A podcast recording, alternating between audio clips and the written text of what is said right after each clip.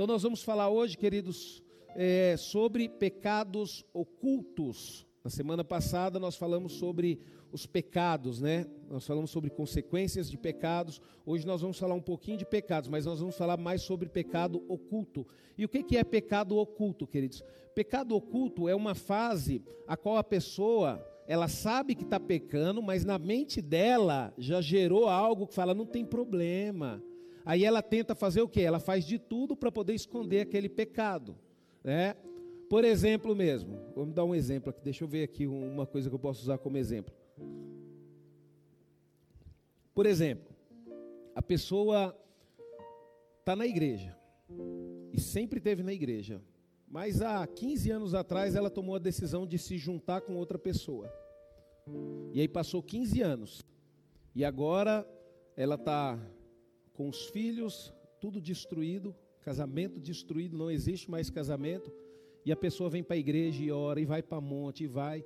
Aí chega e fala bem assim: Pastor, as coisas não estão tá mudando na minha vida. Espera aí. Não adianta, queridos, não dá para negociar princípios com Deus. Você pode orar, você pode ir no monte, você pode fazer o que for. Se você não voltar lá atrás e consertar a sua vida, as coisas não vão acontecer. Então, pecado é algo, queridos, que não tem como ocultar, viu? É impossível ocultar um pecado. E isso, queridos, Deus ele já me deu esse discernimento. Não existe mal sem causa. Todo mal tem uma causa. Né? Às vezes, queridos, você está passando uma luta financeira, sua família está toda arrebentada, aí você fica falando, Senhor, mas o que, aconteceu? Eu busco o Senhor, eu estou com essa luta. Você não administra direito o seu dinheiro, você não procura entender o que é dízimo e oferta você não ajuda as pessoas que necessitam, tudo é para você, você não tem coragem nem de tirar uma peça do seu guarda-roupa para dar para uma pessoa. E aí depois ainda você pergunta por que, que você está passando por essa luta, por que, que as coisas não evoluem na sua vida. Então, queridos, o nosso problema é o pecado. E é o pecado que está em questão. E é o pecado que nós temos que lutar, queridos. Nós temos que parar de lutar contra as pessoas e nós temos que lutar contra o pecado. Muitos pecados, queridos, vão ser vencidos, sabe como? Com o joelho no chão, com oração e principalmente com mudança de atitude. Amém? Abra sua Bíblia lá em Josué, capítulo 7. Josué, capítulo 7, a partir do verso 1.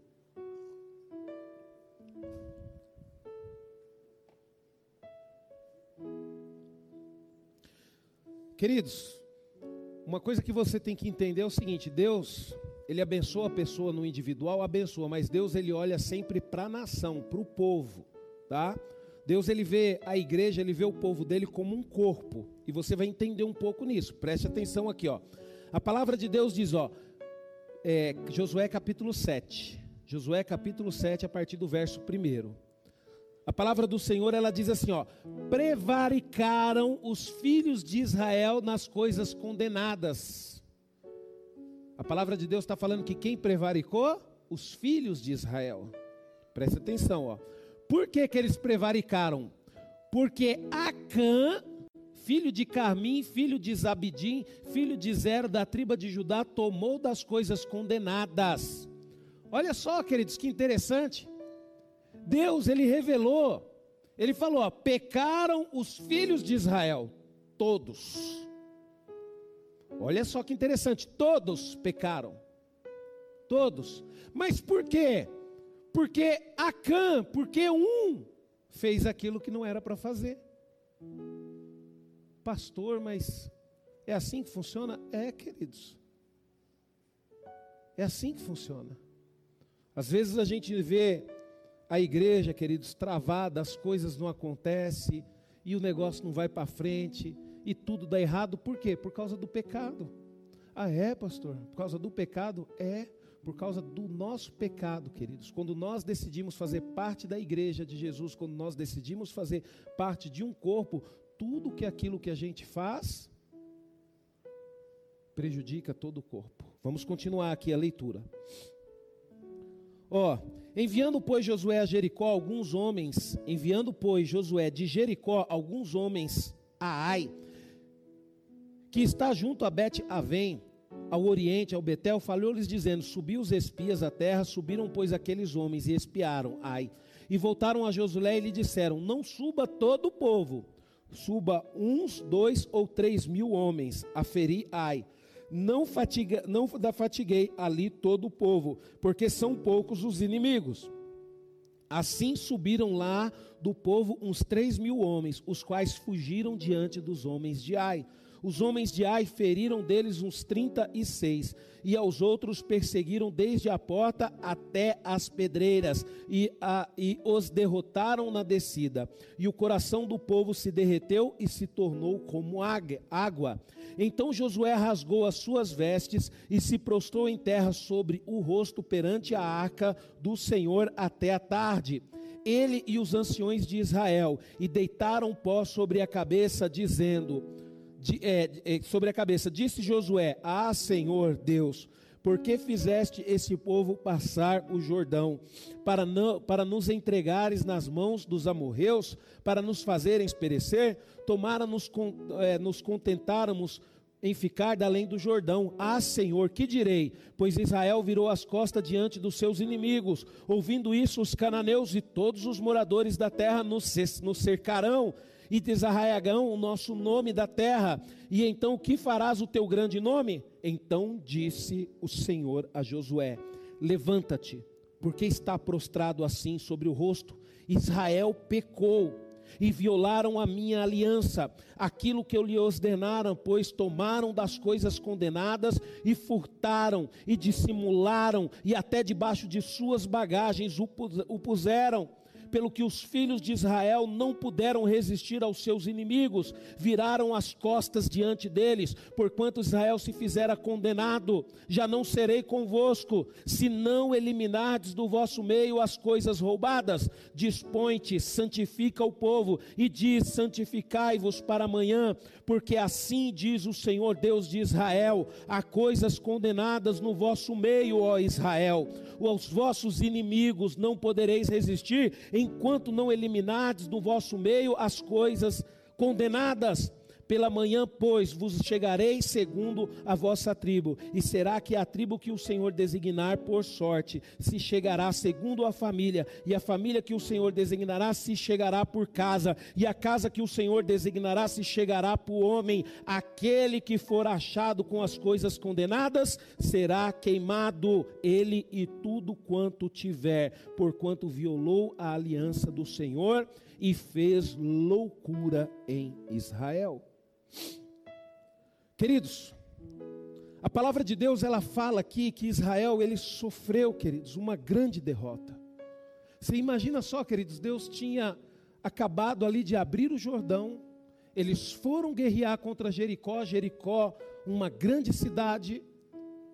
Deus falou para eles se santificarem, eles se santificaram. Deus derrubou as muralhas de Jericó e eles dominaram Jericó. Aí foi para uma outra cidade pequenininha, queridos. E aí Deus, aí Josué enviou os espias, não, essa cidade é muito pequena, isso aí a gente vai dominar fácil. O problema do povo é o seguinte, é o que eles acharam que foram eles que dominaram Jericó. E não foram, foi Deus, queridos. O problema nosso, queridos, é que a gente acha, nós achamos que somos nós que fazemos as coisas acontecer na nossa vida. Que nem o povo de Israel. E aí o que, que acontece, queridos? Foi para Ai, sofreram, alguns homens morreram e depois Deus revelou o porquê que isso aconteceu. Por causa do pecado. E Deus, quando ele viu aquele pecado de Acã, queridos, ele fala com Josué, ele não vê o pecado como de um só homem, ele vê o pecado do povo. Por quê, queridos? Porque como igreja, queridos, não é que nós temos que ficar nos intrometendo na vida dos nossos irmãos. Mas nós temos, queridos, que vigiar, que olhar. Poxa vida, queridos, tem um irmão nosso que está em pecado no nosso meio. Nós temos que tentar fazer o irmão acordar para aquilo, falar, irmão, você está pecando. Ah, mas se o irmão não sabe, querido, você tem que fazer o pastor saber disso, porque enquanto o pecado estiver no nosso meio, nós vamos sofrer. Nós vamos sofrer, porque o ser humano ele tem uma tendência natural de ocultar o pecado e ainda se justificar. E sem perceber, queridos, está trazendo o quê? A condenação para dentro da sua casa, para dentro da sua família e para dentro da sua igreja.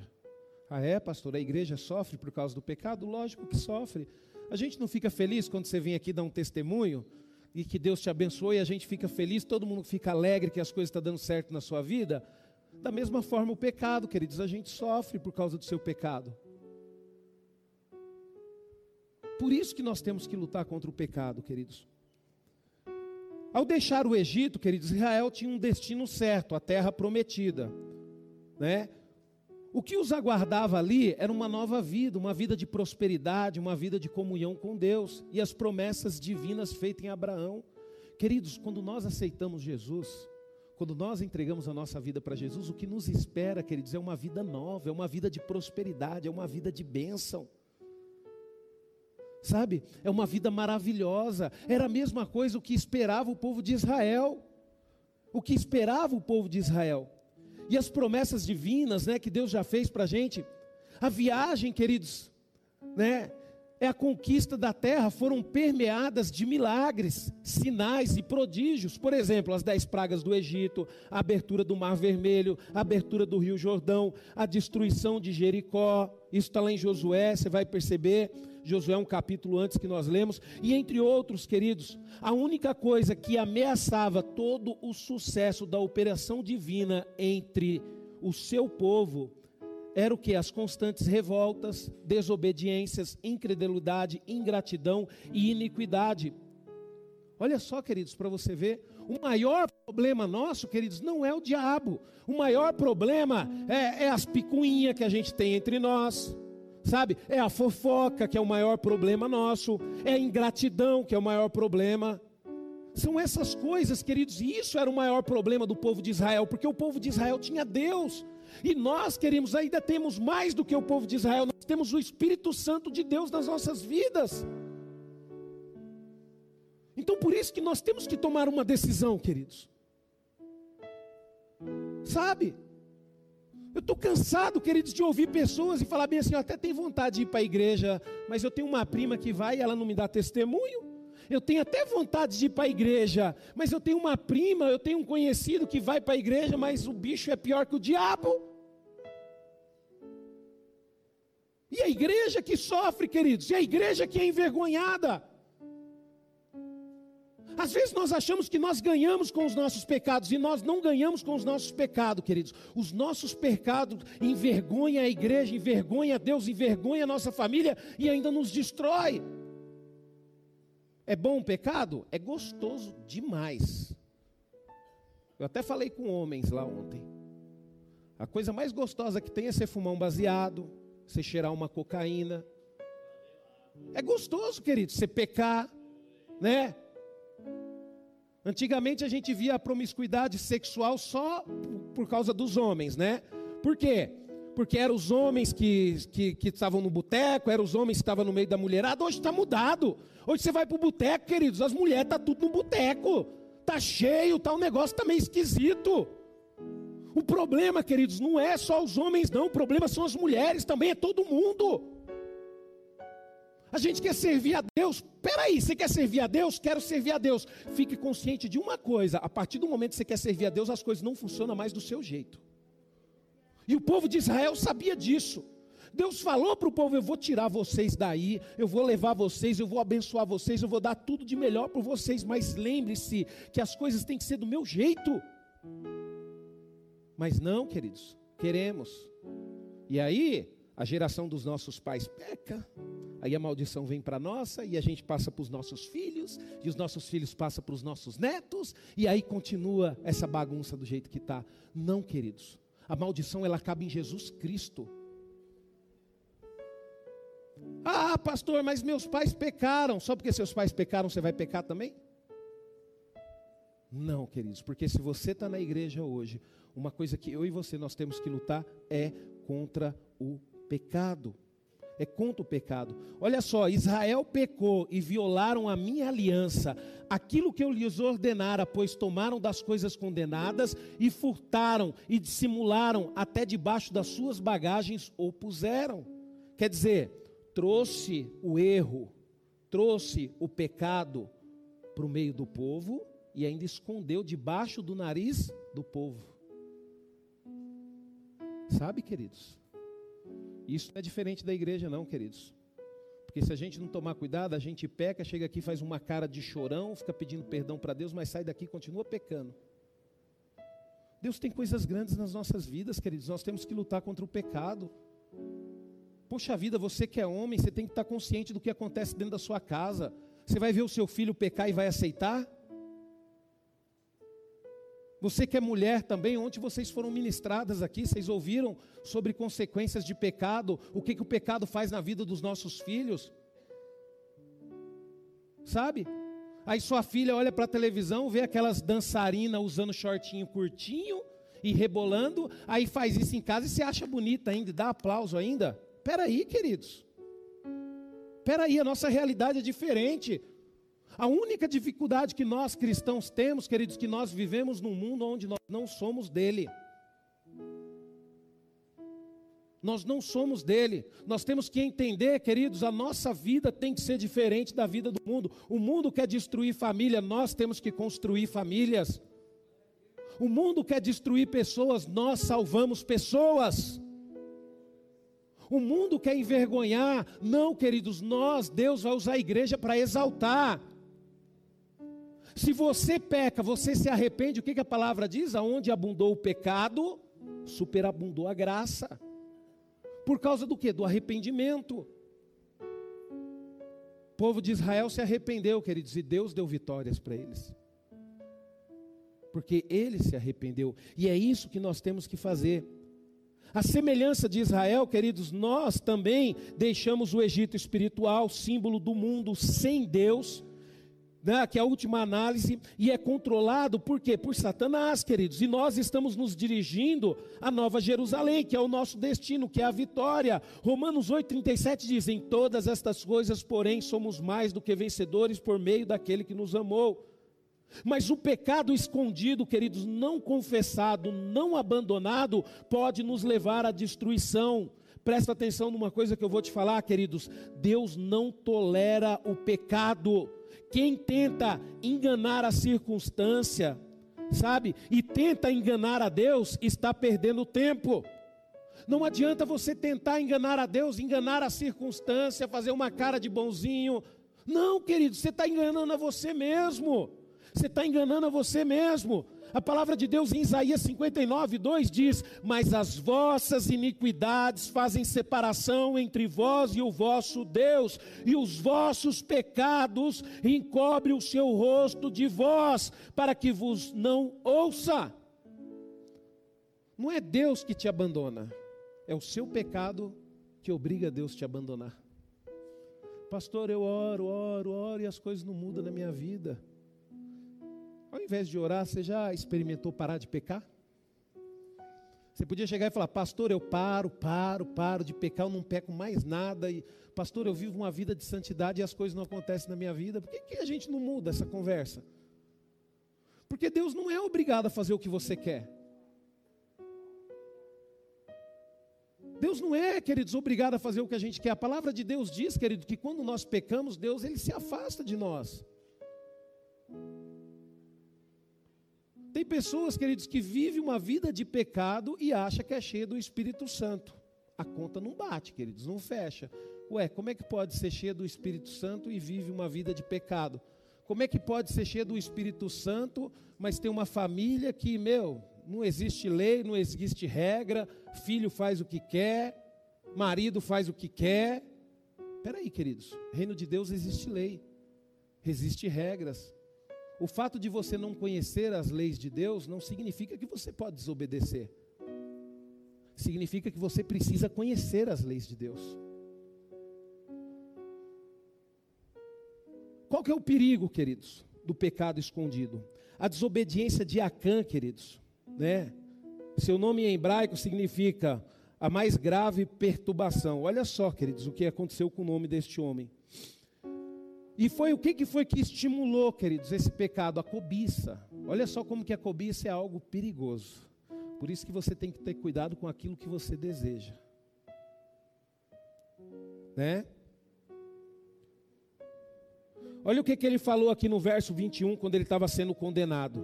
E aquilo que eu falo para você, Acã, ele precisou ser tratado quando o pecado foi descoberto. E olha que Deus avisa, hein? Deus avisa. Mas não, na hora que ele estava ali pronto para ser julgado pelo povo de Israel, que a condenação já estava feita, que ele ia morrer, porque Deus já tinha falado isso, aí ele vem com desculpinha. Vamos lá. Né? Ele diz: Quando vi entre os despojos uma boa capa babilônia e duzentos ciclos de prata e uma barra de ouro de peso de cinquenta ciclos, cobicei-os e tomei-os, e eis que estão escondidos na terra no meio da minha tenda, e a prata por baixo. Ele confessou, querido, só que aí já era tarde, a condenação já tinha vindo. O maior problema nosso, queridos, é que a gente deixa para confessar os nossos pecados quando todo mundo descobre. Aí não adianta. Aí não adianta. Quantas vezes você ouviu a palavra, quantas vezes você sabe que você não pode errar, você sabe que você não pode pecar, mas você continua pecando. Vai esperar a sua esposa descobrir tudo, te abandonar, aí você vai lá, faz aquela cara de choro, dá uma moiada no cabelo, coloca na testa, ai amor, me perdoa. Pô, sua esposa é sua parceira. Amor, tá difícil o negócio aqui, me ajuda, porque eu não quero pecar, não. Nosso casamento é uma benção, não pode ser destruído. Pô, vamos lutar junto. Aí não, queridos, o problema nosso é que a gente quer conserto depois que todo mundo descobre, depois que está colhendo as consequências.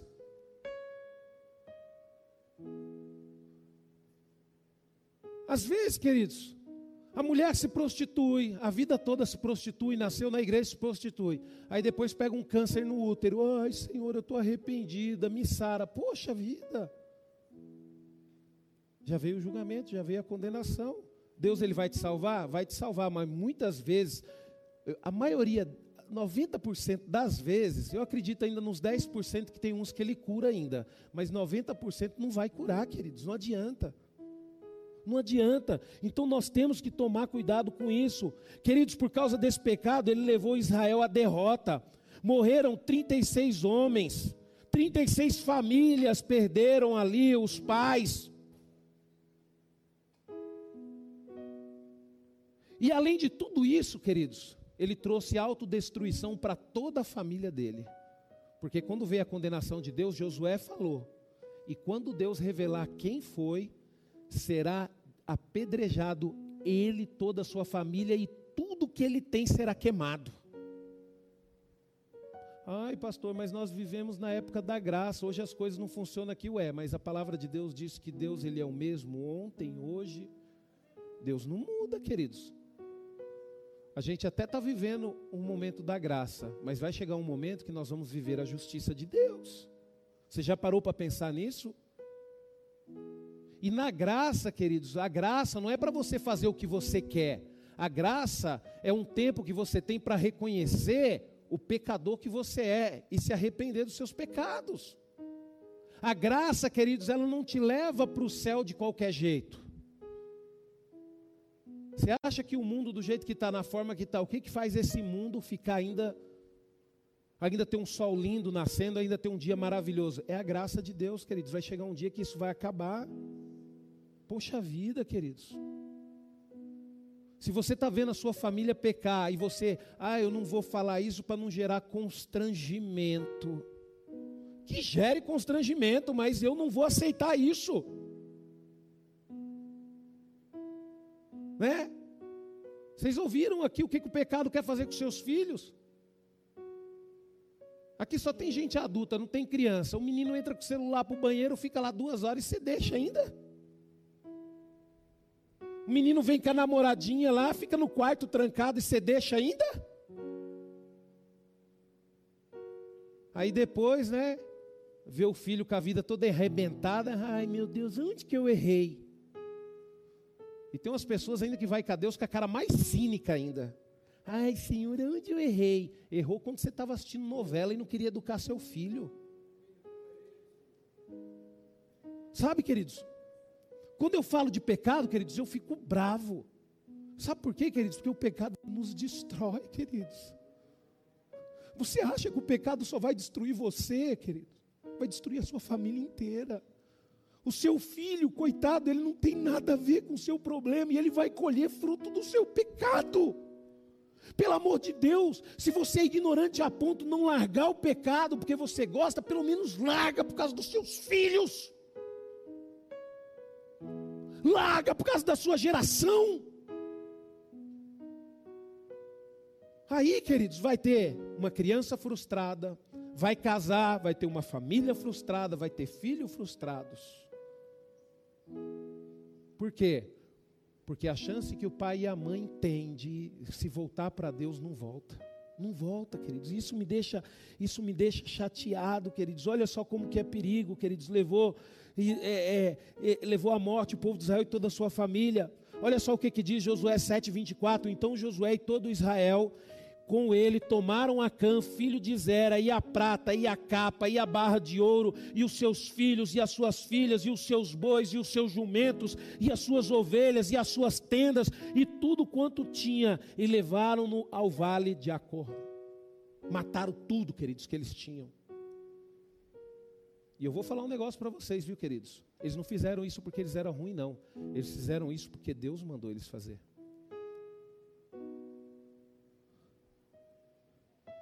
Tem um camarada na Bíblia, o Enéas, que, o Ené, Finéias, eu lembro, toda vez que eu lembro do Enéas, eu lembro do Finéias. Aí você fala bem assim, pastor, hoje os tempos é diferente. É, queridos, mas o Deus é o mesmo. Deus ele não suporta o pecado. E outra coisa, viu, queridos? Esse negócio de você falar, ah, Deus ele não, ele não suporta o pecado, mas ele ama o pecador, queridos. Está na hora de você ler a Bíblia, viu? Está na hora de você ler a Bíblia, porque não tem como, queridos, as duas coisas estão ligadas. O pecador está ligado ao pecado. A gente tem que parar de ser inocente. Sabe? Deus ele ama todos, mas ele, queridos, é justo, ele tem que fazer justiça. A palavra de Deus diz, queridos, que o povo de Israel ele estava pecando um pouco antes disso daqui.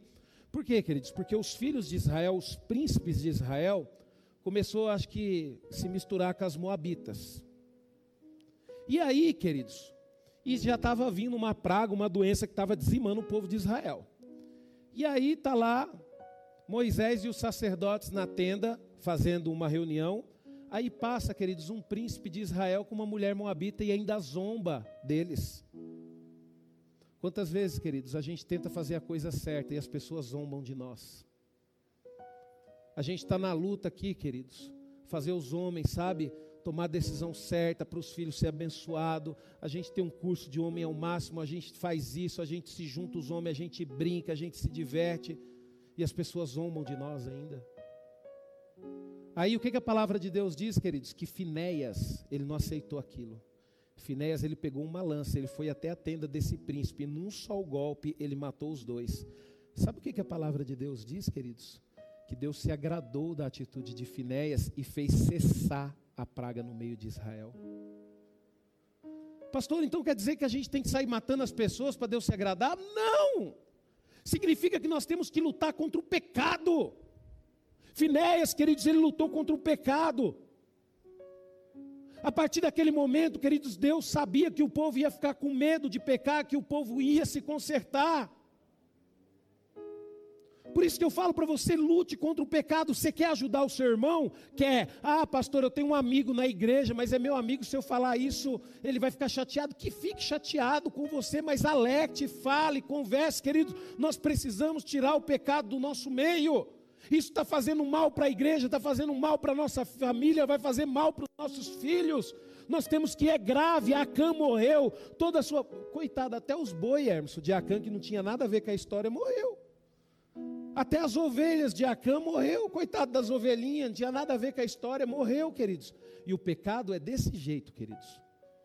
Quando você se envolve com pecado, você mata tudo que você tem, você acaba tudo que você tem. Tudo que você tem se acaba. A lei da causa e do efeito. Olha só, a transgressão de um mandamento tem consequências imediatas. Israel pecou, perdeu a batalha e continuaria perdendo, queridos, enquanto o pecado permanecesse entre eles. O livro de Provérbios diz, no capítulo 28, 13: O que encobre a sua transgressão jamais prosperará. Você entendeu por que, que as coisas não dão certo na sua vida? Você entendeu por que, que você não é próspero? Porque você encobre a tua transgressão, você encobre a transgressão dos seus filhos, você encobre a transgressão dos seus mari do seu marido, você encobre a transgressão dos seus funcionários. Sabe o que é encobrir transgressão? É eu, queridos, saber que a minha esposa está em pecado e continuar tratando ela do mesmo jeito. Ah, eu nem vou falar nada com ela, senão ela vai ficar brava comigo. Então vamos deixar as coisas do jeito que está aqui. Partir do momento que você toma conhecimento do pecado, se você não fizer nada, você está encobrindo.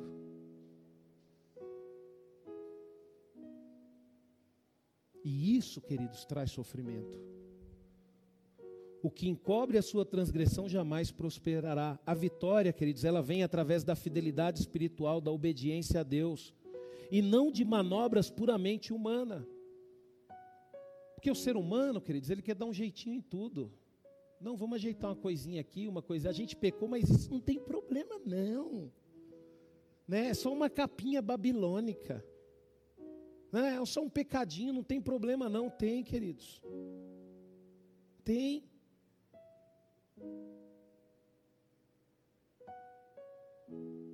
Por que, que Deus fez aquilo com Acã, queridos? Josué, queridos, ele ficou extremamente chateado. Ele não achou justo. Soldados morrerem, famílias perderem os seus pais, por causa da cobiça de um só homem. Então, na mesma hora, como líder, queridos, Josué ele teve que dar uma sentença. É a mesma coisa, queridos, um líder de uma casa. Você tem um filho que peca, se você não fizer nada contra, contra o seu filho, sabe o que, que vai acontecer? Toda a sua família vai colher os pecados dele. Porque você ainda acha bonito, né? Eu tenho uma família, queridos, de amigos meus, amigos meus de infância. O Alan, ele conhece essa família toda, queridos. A mãe perdeu todos os filhos e a mãe era cristã, ia para a igreja, viu? Só que o pai aceitava. O filho aparecia com uma coisinha em casa, um dia apareceu com um pneu de carro, outro dia apareceu com uma roda de carro, outro dia apareceu com um carro, e o pai aceitava, queridos. Ai, que bonito, né, filho? Vou aproveitar essas rodas que você trouxe e vou colocar no meu carro ainda. Sabe o que aconteceu, queridos? O menino tinha minha idade. Com 16 anos foi preso, ficou na FEBEM, da FEBEM foi para a cadeia, se tornou um dos fundadores e do, um dos líderes do PCC. Saiu, queridos, virou assaltante de banco profissional. Aí ele foi se envolver com uma mulher, queridos, de um cara que era mais perigoso que ele. O cara estava preso. Quando o cara saiu da cadeia, matou ele. O outro filho dela também a mesma coisa, ficou preso, queridos. Quando saiu da cadeia, ficou viciado em drogas, se tornou um noia. Aí os caras, vindo que ele estava atrapalhando ali, mataram ele também. Dois filhos. Pastor, e o terceiro filho? O terceiro filho até hoje está preso na cadeia. Para, queridos. Meu pai, ele pode ter todos os erros do mundo. Meu pai não é perfeito. Mas meu pai sabia quando a gente chegava com algo que não era nosso em casa. E meu pai nunca aceitou isso dentro de casa. E eu olho, queridos, que mesmo meu pai não sendo cristão, meu pai e minha mãe, eles prosperaram em muito. Hoje meu pai, queridos, e minha mãe não depende de filho para nada. Pelo contrário, né? Banca ainda, né? Mas por quê, queridos? Porque uma coisa que eu admiro no meu pai, queridos, isso eu sempre vou admirar e vou guardar isso como lição e aconselho. Meu pai nunca fez vista grossa para o erro. E o problema nosso, nós que somos famílias cristãs, nós que somos famílias bem estruturadas, nós queremos repleplé, nós queremos glória a Deus, nós queremos aleluia, mas temos medo de corrigir nossos filhos. Viemos para o culto. Ah, o culto foi frio hoje. Não teve um glória a Deus, não teve um aleluia. Vai crescer.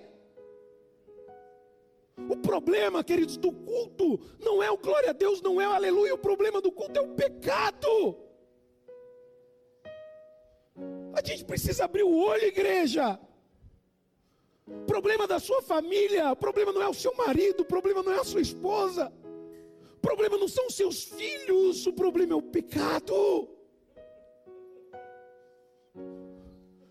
E hoje, você pode acabar com isso hoje. Com 18 anos de idade, meu pai me colocou para fora de casa, porque meu pai não aceitava o pecado, e nem cristão era. Para criar os filhos, queridos, meu pai foi muito mais cristão do que eu.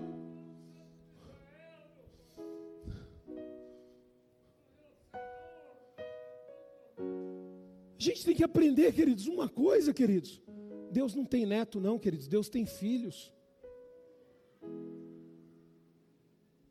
Para de viver, queridos, num mundo onde você acha que Deus vai te abençoar e você vai ter uma vida maravilhosa.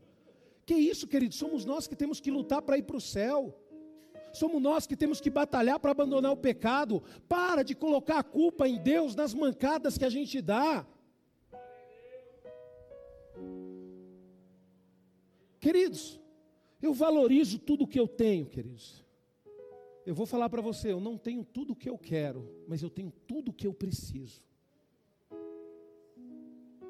Eu poderia ter um pouco mais, poderia ter uma vida financeira melhor? Poderia, queridos, se eu tivesse me preparado lá atrás. Só que eu não me preparei, então não adianta eu ficar chorando agora. Eu tenho que caminhar para frente. Então agora eu tenho que me preparar para ter uma vida melhor amanhã. Entenda uma coisa, queridos: o oculto um dia revelado, ó, um dia, o oculto será um dia revelado e punido. Jesus, em certa ocasião, disse o seguinte: Pois nada há encoberto que não venha a ser revelado, nem oculto que não se venha a ser conhecido. Deus, queridos, Ele é, ele é onisciente, é santo, e disso ninguém deve abusar. Eu, queridos, não sou onisciente. Você pode me enganar.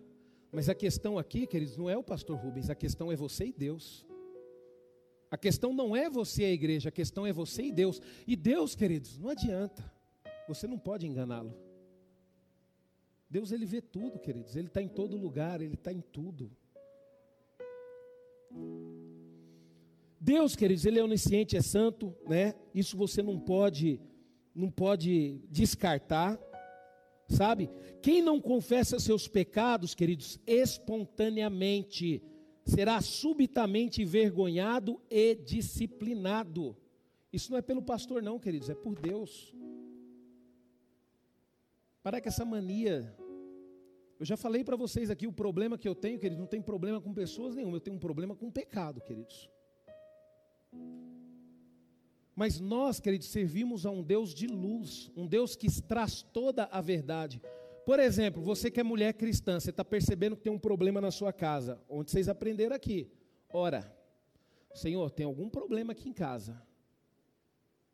Tem uma irmã aqui que ela, ela deu um testemunho, estava conversando comigo, pastor, eu percebi que tinha alguma coisa em casa. Tem algum problema, estava esquisito o trem, as coisas não fluíam, nem o fogo do fogão cozinhava mais no tempo normal.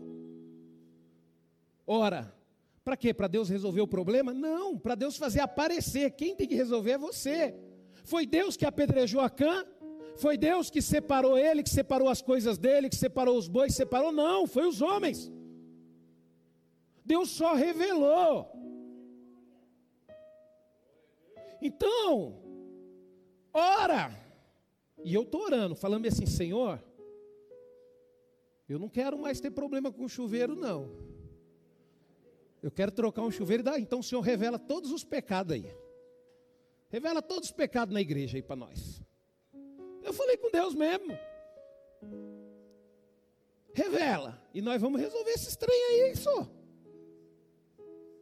Vamos chamar líder, vamos chamar pastores, vamos chamar e vamos resolver esse trem aí. É a mesma coisa na sua casa, o abençoado. As coisas não estão tá indo direito. Ora, Senhor, reúne a família toda. Reúne a família toda. Se você quer fazer a coisa certa, para de ficar reclamando. Reúna a sua família toda. Reúna a sua esposa, os seus filhos, seu marido. Reúna todo mundo lá. E fala: Nós vamos morar aqui. Porque eu estou cansado de ver essa família sofrer. Nós vamos orar e vamos falar para Deus: Senhor, mostra o que está errado. Porque quando o Senhor mostrar o que está errado, nós vamos tomar uma decisão e nós vamos resolver esse problema. É isso que eu e você nós temos que fazer. Você não acha estranho a sua família não progredir, a sua família não prosperar, a sua família não evoluir? Sabe por que, isso acontece? Porque como cristão você não tem coragem de fazer nada. Principalmente nós homens. Muitas vezes tem um problema para resolver, não tem coragem de resolver, empurra a mulher para vai lá resolver lá, amor. Ó, oh, seu filho está fazendo coisa errada, vai lá e conversa com ele. Vai você, o abençoado. Não estou falando aqui, queridos, não estou querendo causar discórdia na família de ninguém aqui, não. Eu só estou abrindo o seu olho, mas depois, amanhã ou depois que o negócio começar, o caldo entornar lá, aí na hora que você baixar o joelho, fala, ai Deus, onde eu errei? Aí você já está com a resposta onde você errou. Você errou porque você escolheu fazer a tua vontade e deixou de educar. E deixou de corrigir o erro. A gente oculta, queridos. A gente trabalha, mas vamos buscar, queridos. Olha só que interessante, queridos. Nós vamos usar como exemplo, queridos, o caso de adultério e de homicídio de Davi. Esse fato, queridos, levou o profeta Natan a declarar: Porque tu o fizeste em oculto, mas eu farei isso perante todo Israel e perante o sol. Olha só o que aconteceu. Davi ele pecou, não pecou? Deus revelou para quem? Para o profeta Natan, não revelou? Ainda bem que o profeta Natan era um homem de Deus muito mais valente do que Davi. Ainda bem que Davi tinha um pastor valente. Davi tinha um pastor que cuidava dele, que estava preocupado com ele. Então, quando Deus revelou para Natan, o que, que aconteceu? Natan foi confrontar Davi. E aí, queridos, já estava a sentença. Você quis fazer em oculto, né, Davi? Quis esconder de todo mundo, mas você vai ver que tudo que vai acontecer com você vai acontecer na luz do sol, todo mundo vai ver. E aconteceu, queridos. Olha só o que aconteceu com Davi. Pelo menos quatro filhos de Davi morreram como consequência do seu pecado. E sabe o que aconteceu? Um dos seus filhos tomou o poder dele. As esposas que Davi não conseguiu levar, as concubinas que Davi não conseguiu levar, o filho dele montou uma tenda no meio da praça e teve relacionamento com todas elas. Por causa do quê? Por causa do pecado de Davi. Não foi porque Deus é ruim. É porque Deus é justo, queridos. Você está sofrendo não é porque Deus é ruim. Você está sofrendo porque você pecou, porque você errou. Então você está colhendo o que aconteceu com você. Para de se fazer de coitadinho, de coitadinha, queridos. Assuma. Davi, nessa mesma hora, queridos, Davi ele falou: pequei contra o Senhor. Tão somente eu pequei contra o Senhor. Ele não colocou culpa em ninguém. Aí eu falo para você: Davi deixou de, de ter consequência no pecado? Ele não, consequência de pecado tem. Você pode, ó, queridos, você pode fazer, você pode ser o que for, você pode se tornar um apóstolo Paulo da vida. Você pode ser o maior pregador, mas você pecou, não pecou? Vai vir consequência sobre a sua vida. Senão Deus não seria justo. E o fato dele ser justo, queridos, o obriga a permitir as consequências do pecado. Por exemplo, mesmo as serpentes que apareceu no meio do povo de Israel foram consequência dos pecados, não foi Deus que criou a serpente. Não foi Deus, queridos. O mal, queridos, ele também tem o poder de transformar a pessoa uma bênção na igreja. Pessoa uma bênção na igreja, ela deixa a maldade entrar no coração dela, ela se transforma. De uma bênção, queridos, passa a ser uma perturbação. Por quê? Porque deixou o mal entrar no coração. O povo de Israel, queridos, o povo de Israel sofria porque deixava o mal. As consequências do pecado oculto são várias, queridos. Mulheres, olha só, mulheres morrem em nossos dias porque seus maridos mantêm relações é, extraconjugal e lhes transmitem o vírus HIV, AIDS. Você sabia? Hoje, queridos, não morre por causa da medicina, mas muitas mulheres morreram, queridos, por causa da safadeza dos maridos. Contei aquele caso que eu fiquei conhecendo de uma mulher que traiu o marido contraiu o vírus da AIDS, levou para o marido, o marido descobriu que estava com AIDS, depois ele descobriu que foi através da traição dela e morreu os dois, queridos. E aí? E os filhos ficaram sem paz. Ah, porque Deus é ruim. Não, porque pecaram.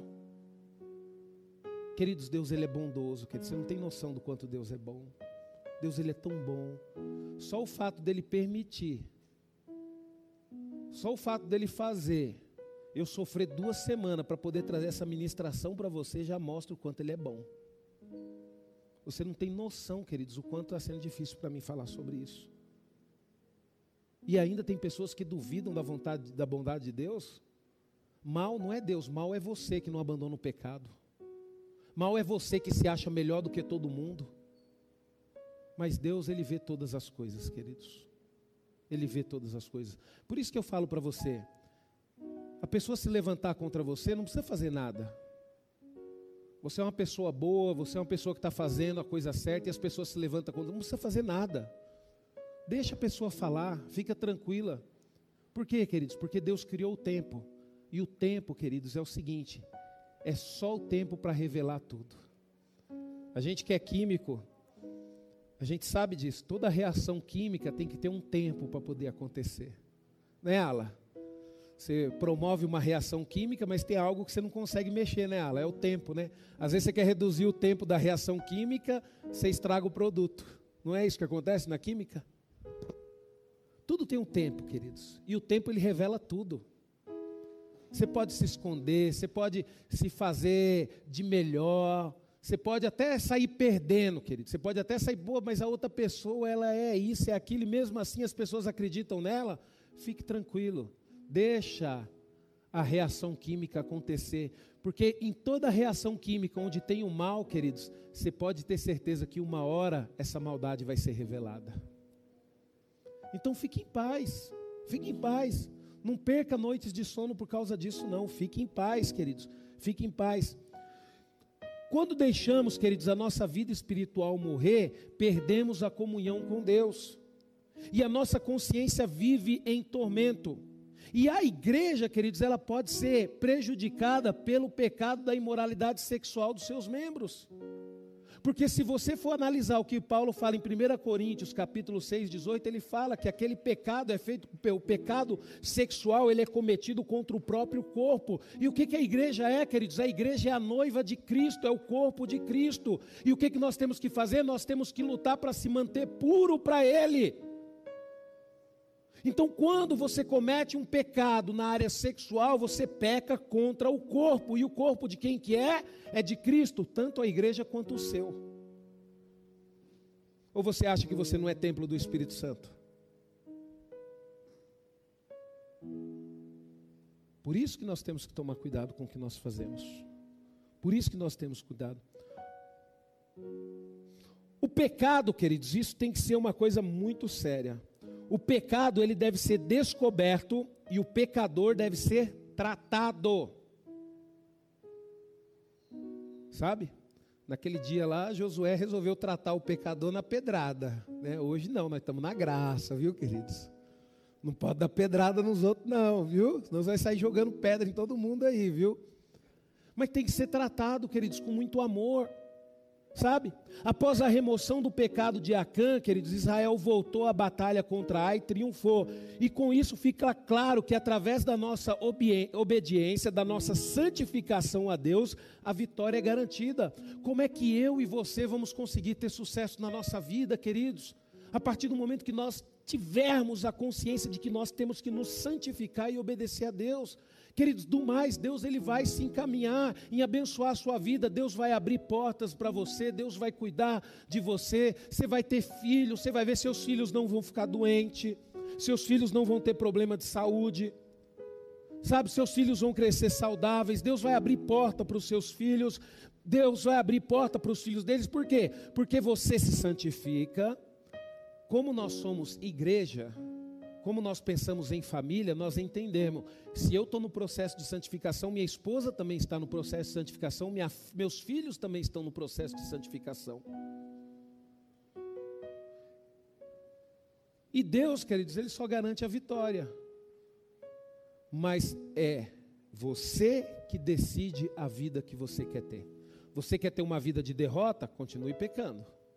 Você quer ter uma vida de vitória? Se santifique se santifique, se santifique, se santifique. Como nós devemos nos livrar do pecado escondido? O primeiro passo, queridos, é o reconhecimento. Jamais devemos justificar alguém pelos erros. Lembre-se que essa ministração está aqui na minha Bíblia há mais de duas semanas, viu? Tá? Eu não fiz essa ministração para jogar indireta em ninguém, tá? Porque aí eu já tenho que me policiar por causa dos fofoqueiros de plantão. Pastor, tem fofoqueiro? Tem sim. Na nossa igreja tem fofoqueiro sim. E nós temos que tirar esse mal do nosso meio. Como? Não aceitando a fofoca, não aceitando que um irmão fale mal do outro irmão. Sabe? Porque senão depois vão sair aí falando que o pastor está jogando indireta. E o pastor não está jogando direta para ninguém. Minha esposa está de prova. Quanto tempo essa palavra está aqui na minha Bíblia? Duas semanas. Tá, queridos? A gente tem que parar de brincar com Satanás e com, com os enviados dele. A gente tem que parar de se fazer de vítima. A igreja não é vítima, não. Nós somos muito mais poderosos do que Satanás e seus demônios, porque nós temos Deus, nós temos o Espírito Santo de Deus nas nossas vidas. Primeiro, queridos, é reconhecimento e jamais devemos justificar algum erro ou negar o pecado a fim de tentar acalmar a consciência. As Escrituras devem ser o nosso padrão. A palavra de Deus diz: há caminhos que ao homem parece direito, mas o cabo dá em caminhos de morte. Provérbios 14, 12. O coração ou sentimento, queridos, é enganoso. Queridos, preste atenção numa coisa. Olha o que eu estou falando, viu? O coração e o sentimento é enganoso. Pastor, o que significa? Significa que aquilo que você está sentindo muitas vezes pode ser que não seja correto. Ah. Ah. Mas eu amo ela. Mas eu amo ele. Eu também amo a moela também. Quando a Ala faz umas moelas lá, a gente come, né, Ala? Mas eu amo ela.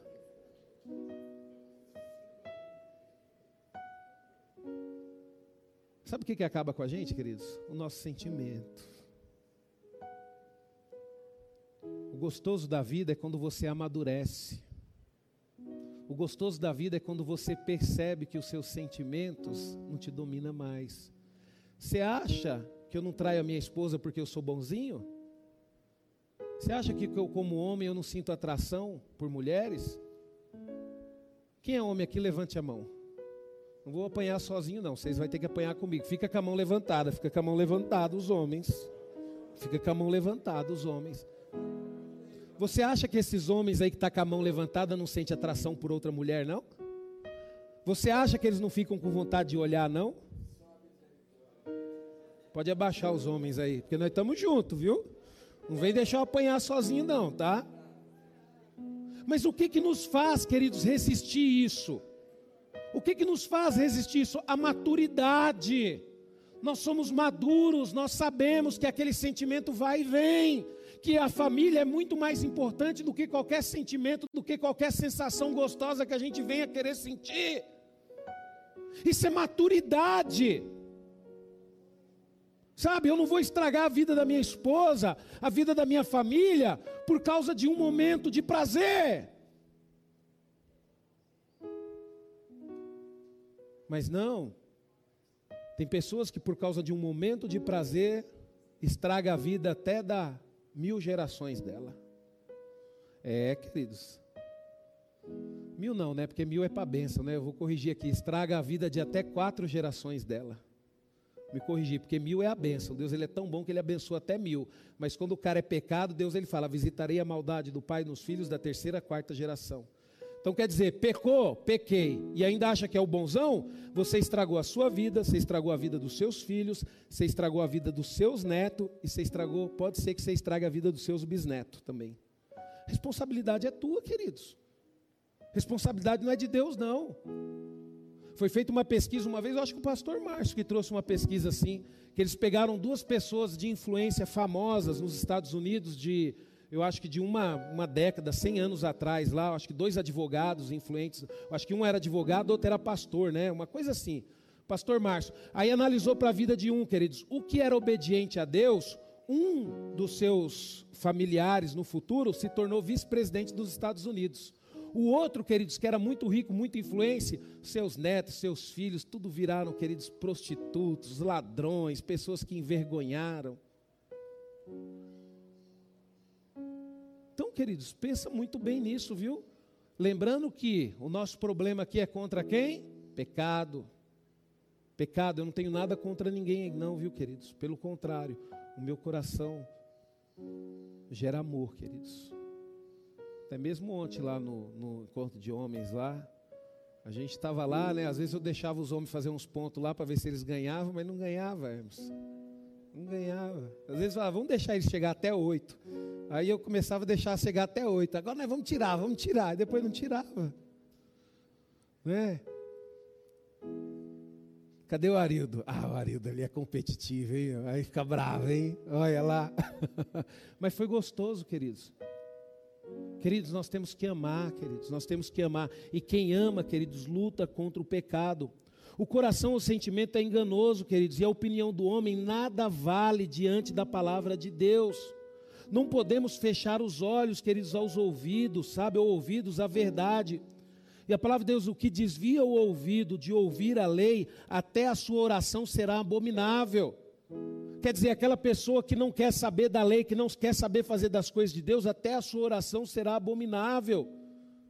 O nosso sentimento, queridos, aquilo que a gente acha que é certo é enganoso, é errado. Cuidado com o que você acha. Às vezes você fala bem assim: ah, o pastor hoje exagerou na pregação, mas vê se o pastor pregou fora do que está na palavra de Deus. A sua opinião, queridos, nada vale diante da palavra de Deus. A minha opinião não tem valor nenhum diante da palavra de Deus.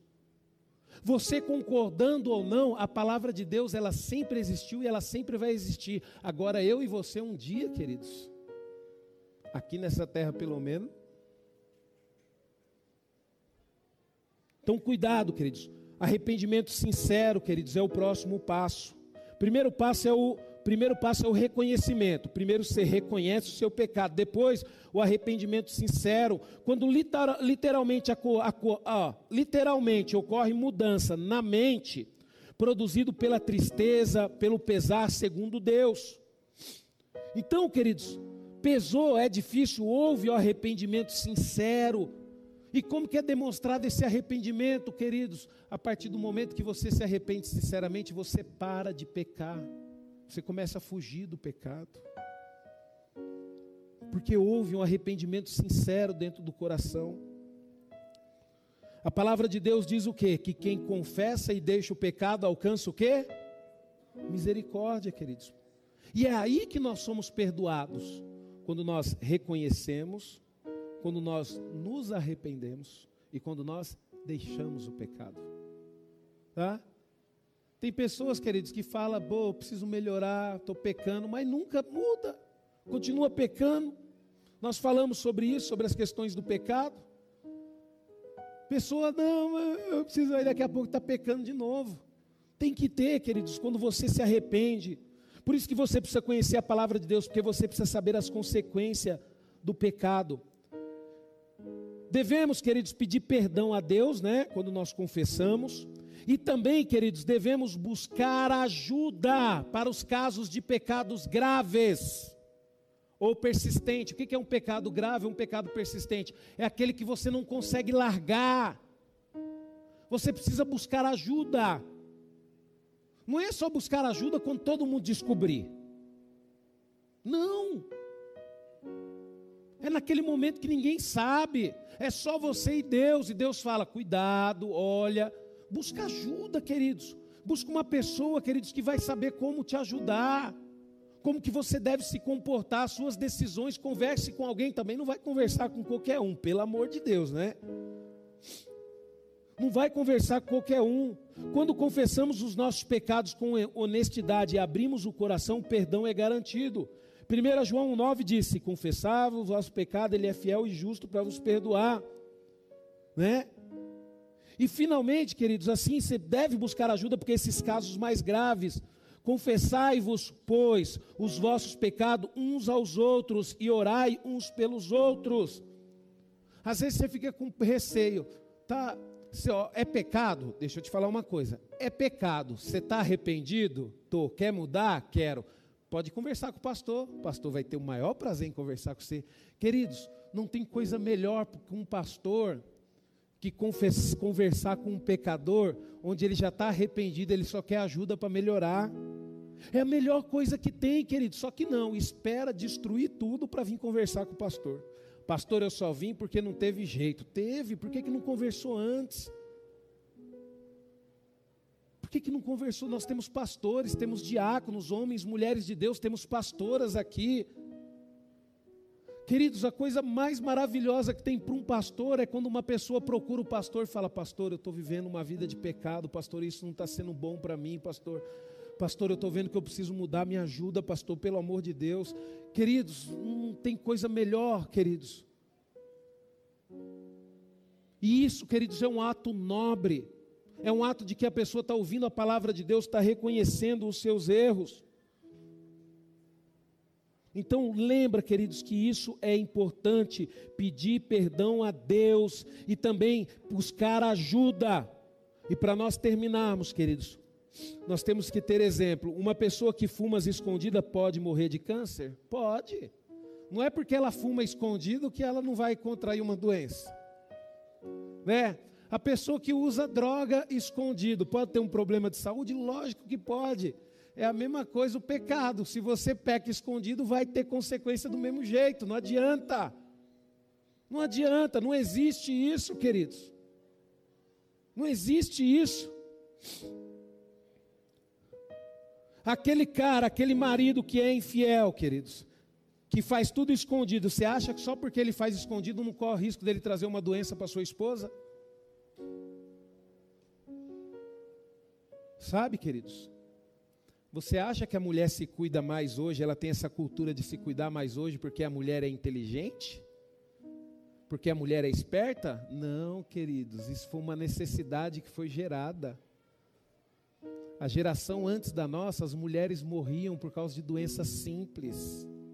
E elas entenderam que o quê? Que elas tinham que procurar o médico. E por que, que elas procuravam o médico? Por causa do erro dos maridos. Ó, oh, e criou-se essa cultura das mulheres procurarem um médico. Mas não é porque o marido ou a mulher faz escondido que não corre o risco de trazer uma doença para o cônjuge. As consequências do erro, querido, às vezes são implacáveis. Talvez Acã julgou sem importância levar um pouco de prata ou de ouro e ignorou o veto divino. Sabe? Às vezes você também acha sem importância. Isso é só um relacionamentozinho sexual é só cinco minutinhos, é rapidinho. Não tem importância nenhuma. Você acha que Deus vai me proibir de sentir prazer? A gente justifica as coisas ainda, né, queridos? Camarada casado, não, é só uma olhadinha.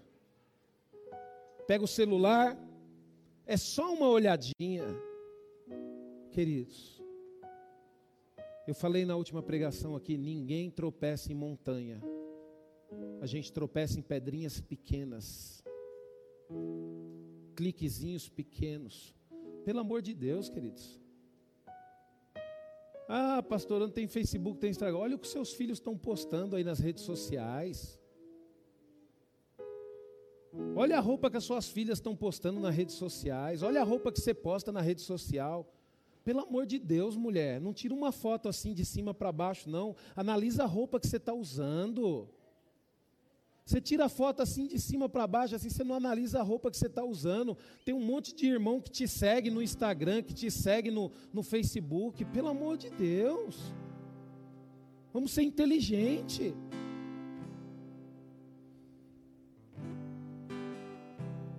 Bom, eu, eu não sei. Eu só sei que a minha esposa não posta. Na minha esposa eu tenho autoridade. Agora, se você quiser deixar sua esposa mostrar tudo, é problema seu com ela. Cada um, cada um. Dentro da minha casa, eu converso com a minha esposa, eu me resolvo com ela. Sabe?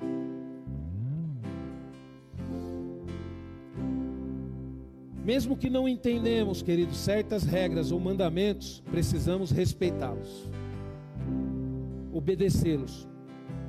Por isso que eu dou um conselho para vocês: nada de mentirinhas, negócios duvidosos, queridos, roubo, sonegação. Queridos, filmes eróticos, cuidado com isso, viu? Não vou nem falar filme, vídeos. né? Porque hoje é um tal de manda vídeo erótico pelo WhatsApp. Você fala, pastor, você recebe no seu? Não recebo, querido. Se eu receber de alguém, eu cancelo, saio do grupo na hora. Isso é uma posição minha. Se alguém postar alguma coisa obscena, eu excluo do meu Facebook. Isso é uma opção minha. Então, cuidado, queridos, em ver. Se você clicou num vídeo, você percebeu que o negócio é complicado, não vai até o final, pelo amor de Deus. Cancela aquilo ali. Cuidado com bebidas, cuidado com drogas. Porque olha só o que, que Deus disse para Caim. Antes dele pecar, viu? Antes dele pecar.